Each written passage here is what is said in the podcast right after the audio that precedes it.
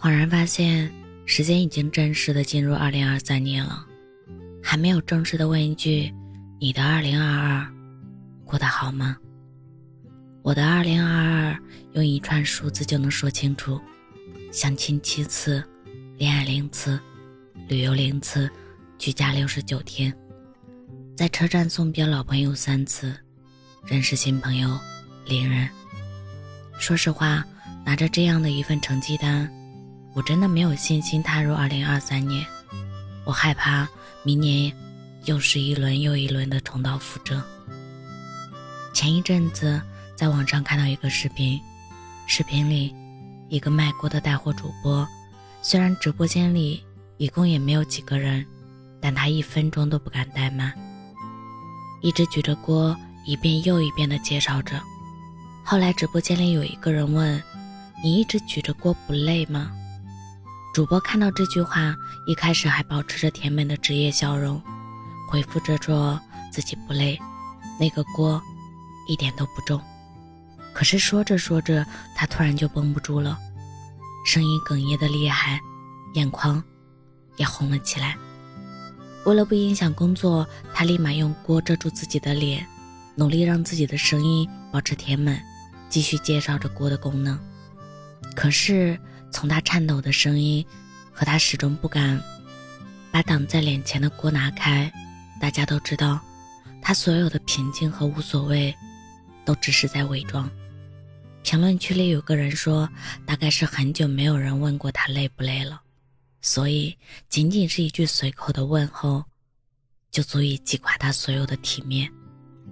以前被人关心，会由衷的开心。那时候心里只会觉得自己在被爱着。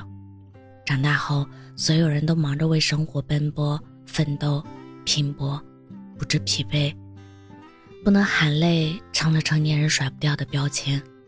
就像那个直播间里用锅挡住脸、偷偷哭的主播一样。长大，教会我们最重要的一个道理就是：成年人的崩溃，只能藏在别人看不见的地方。前几天跟朋友吃火锅，偌大的一个火锅店就只有两三个服务员，在整个店里忙得团团转。我们坐下来十几分钟，他们都没有一个人能抽出声来招呼我们。后来来了一个三十五六岁的大姐，一边咳嗽一边向我们道歉。我问她是不是不舒服，她说前几天阳了，但现在已经转阴了，只是咳嗽还没好。他一再向我们保证，他确实已经转阴了，让我们不要害怕。朋友问他，既然生病了，为什么不在家多休息几天？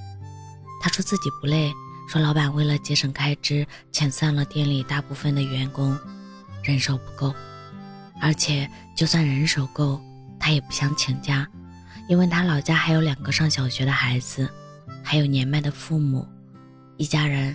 都等着她和老公赚的钱维持生活。请回答：一九八八里有一句台词说：“大人们只是在忍，只是在忙着大人们的事，只是在用故作坚强来承担年龄的重担。”是啊，怎么会有人不累呢？九九六、零零七，挑战身体的极限，复杂的职场社交关系，挑战着心理的极限。房贷、车贷、孩子和父母的生活费，挑战着我们脆弱的底线。生活里的一切，每时每刻都在消耗着我们。可是，累又能怎么样呢？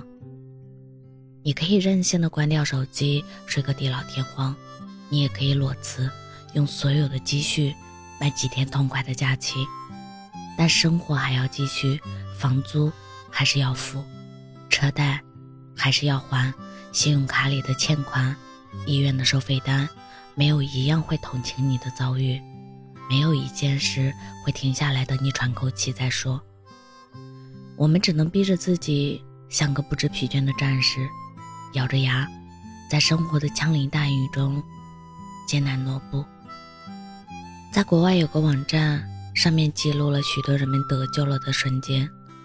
其中有一个故事说，学校举行活动，要每个人说出自己最敬佩的人。有人说他最敬佩班上一个叫安静的女生，很欣赏她的温柔。所有人都在起哄，那个女孩却哭了。很久以后，大家才知道，就是在那天，那个女孩决定不自杀了。分享这个小故事，是想告诉所有正在生活的泥潭中挣扎着生存的人，也许生活的真相就是在玻璃渣子里找糖吃。比如直播间那个不问主播累不累的人，比如火锅店大姐一提到。就忍不住笑起来的那一双儿女，糟糕的二零二二已经过去了，而刚开始的二零二三，还是一张白纸。那就让我们从现在开始，卯足了劲去寻找隐藏在二零二三里的糖果吧。希望明年的这个时候，我们都能遗憾少一些，幸福多一些。希望今年你是幸福的。我是真真，感谢您的收听，晚安。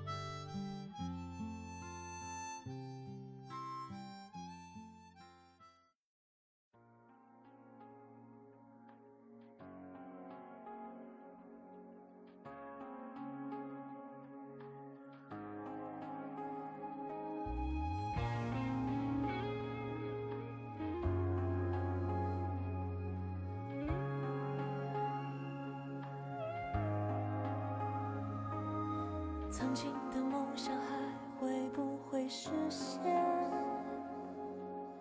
或许只是需要些时间。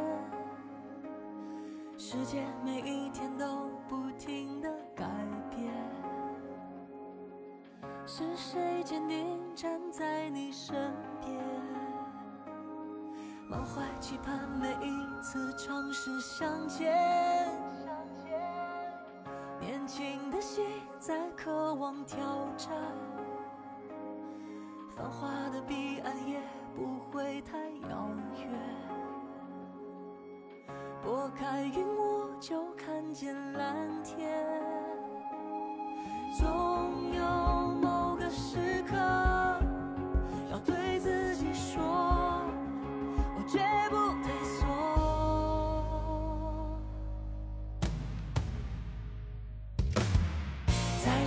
请回到起点。